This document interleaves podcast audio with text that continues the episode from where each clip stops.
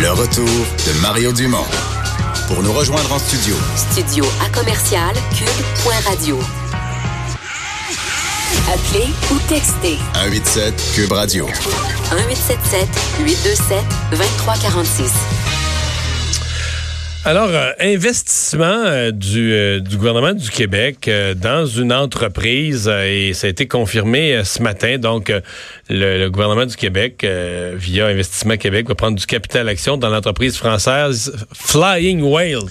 Ouais, 30 millions quand même, investissement de 30 millions dans le capital action de cette entreprise et sa filiale québécoise, Flying Whales Québec, pour des projets de dirigeables. Hmm. Est-ce que ça a de l'avenir? Ben, on parle de 400 emplois, des emplois payants, etc. Le ministre Fitzgibbon qui est assez positif. Il y a des gens qui sont plus sceptiques avec l'idée de, construire des dirigeables au Québec. Jean Laroche est directeur de la recherche et du développement au Centre québécois de formation aéronautique. Bonjour, Monsieur Laroche. Bonjour, M. Dumont. C'est pas quelque chose qui est très commun là, dans notre paysage. Euh, on connaît les avions, les hélicoptères, mais le dirigeable, on a déjà vu ça. C'est un peu mythique, puis les, les zeppelins, puis tout ça. Mais est-ce qu'il y a un avenir à ça? Ben, d'un dirigeable tel qu'on les connaît aujourd'hui, il y a surtout un passé. Euh, ça, a été populaire dans les années 30 parce qu'il n'y avait pas d'autres solutions, mais ça a été rapidement mis de côté quand l'aviation euh, a connu des, succès technologiques. Aujourd'hui, euh, il y a deux grandes classes de dirigeables qu'on connaît. Il y a ceux qui sont plus lourds que l'air, puis ils ont besoin de bouger pour voler. Un peu comme un avion. Là, l'avion peut pas arrêter en vol. Un dirigeable plus lourd que l'air peut pas arrêter en vol non plus. Donc c'est le mouvement qui c'est le mouvement qu'il garde en qu'il garde en l'air. C'est ça. Il y a une création de portance en déplacement, un peu comme une aile. Ça, c'est une classe de dirigeables. On les appelle hybrides, mais hybrides, c'est pas comme les voitures électriques, là. C'est juste la façon qu'ils volent. Et l'autre grande famille de dirigeables, c'est les plus légers l'air. Le plus connu, c'est le blimp de Goodyear, hein, qu'on voit des fois apparaître au-dessus de grandes manifestations mhm. sportives. Là. Et puis, euh, et, euh, et ceux-là peuvent arrêter, un peu comme un hélicoptère. Et puis, euh, il y a un fan club pour chaque famille euh, de dirigeables et des gens qui défendent les pros, les, les pour et les contre de chacun. Mais le projet québécois, le projet dont on parle, Flying Whales, c'est quoi? Ça, c'est des plus légers l'air. Il y a eu un projet euh, au Québec pendant quelques années qui s'appelait LTA Aérostructure aussi. Ce sont des grandes familles de dirigeables plus légers l'air. Ils possèdent euh, certains avantages et puis euh, des problèmes technologiques dont pour, pour, lesquels la recherche travaille. Et puis l'autre classe de dirigeables a d'autres avantages et d'autres d'autres inconvénients. Mais il n'y a pas de solution facile aujourd'hui. OK. Mais là, on nous parle quand même de parce que quand on dit dirigeable, je pense pour le commun des mortels, on pense promotion là. C'est comme une grosse, une belle grosse ballonne. C'est joli, ça attire l'attention, tout le monde est curieux. On met un Goodyear ou autre chose, mais tu sais, c'est plus euh, un élément de curiosité. Mais là, on nous parle quand on regarde le projet, on nous décrit le, dirigeable quasiment comme un outil de travail, quasiment comme un tracteur de ferme. C'est-à-dire que ça va être fort, ça va prendre des choses lourdes. Ben, par exemple, si on veut construire des éoliennes dans le Grand Nord, ça va prendre les pales, ça va prendre les pylônes, ça va prendre les gros morceaux et ça va amener ça là où il n'y a pas de route. Est-ce que vous y croyez, ça, cet avenir du dirigeable, mais comme moyen de, transporter de la grosse marchandise, du gros équipement euh, dans des, terrains éloignés et peu desservis par les routes?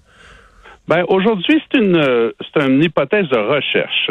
Il y a, les solutions euh, manquantes sont encore très loin en avant de nous, notamment des dirigeables qui sont plus légers que l'air. Euh, quand il va déposer sa charge, comment est-ce qu'il va revenir? Hein? C'est un gros, gros défi technologique. Si vous déposez 15 tonnes au sol, ben, le dirigeable, est 15 tonnes. vous allez partir dans la stratosphère, vous allez être trop léger ça va ressembler à un film de Walt Disney. Là. Alors, alors euh, il y a des défis technologiques. Euh, euh, ça, c'est est, c'en est un.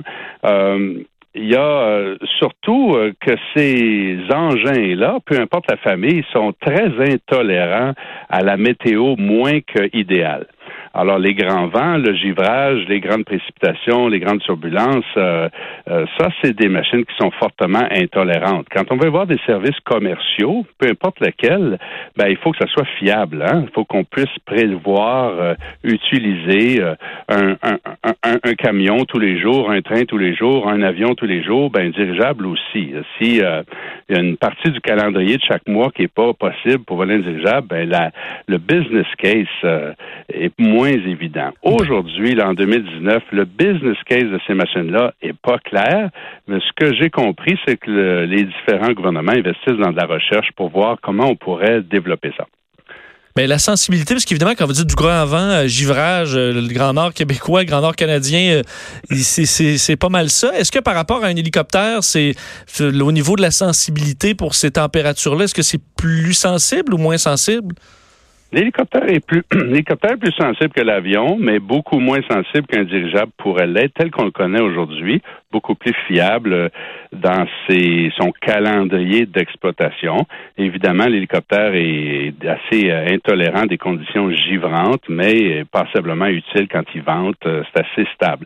Vous savez, quand une machine fonctionne à 30 km heure, puis qu'on a un vent de 30 km heure, ben, quelque part, ça limite un peu son exploitation. Ces gros ballons-là sont assez lents. Euh, très costauds en théorie, très costauds, mais assez lents, assez difficiles à manœuvrer en conditions météo moins que parfaites. Alors, il n'y a pas de solution parfaite. Hein? Ils vont chercher différentes applications.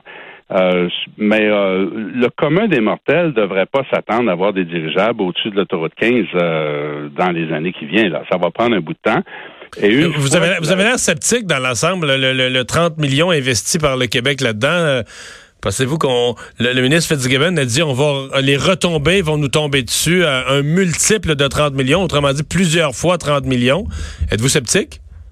Ah, je, ne connais pas les retombées, c'est pas mon métier, mais je sais qu'ils ont investi dans de la recherche. Ça, il faut faire ça, il faut étudier. Euh, euh, souvent, il y a des solutions qui vont apparaître plusieurs années plus tard. Je crois que c'est une bonne idée de faire de la recherche de là avoir une solution commerciale à arriver bientôt, là, là c'est pas vraiment réaliste. Et d'autant plus qu'une fois qu'on aura des solutions aéronautiques, il faudra que le législateur, Transport Canada, euh, s'investisse dans savoir comment on va l'opérer ou euh, je pense pas qu'on va aimer voir des bungalows passer au-dessus de nos têtes. Alors, il va y avoir des corridors de cargo spécial et tout. Euh, c'est pas demain, là. Mais c'est une bonne idée de voir en avance qu'est-ce qu'on pourrait faire avec ça, là. Monsieur Laroche, merci d'avoir été là. Ben, bonne chance. Jean Laroche, directeur de la recherche et du développement au Centre québécois de formation aéronautique. Je suis un peu moins convaincu, là. Ah oui? J'avoue que. C'est sûr que, comme dit, quelque chose qui va à 30 km heure, là, contre du vent de 30 km heure. Euh, ça va à zéro. Ça, va à zéro. Alors, tu peux avoir juste un beau hangar. Mettre tes affaires. On va aller à la pause. Le retour de Mario Dumont.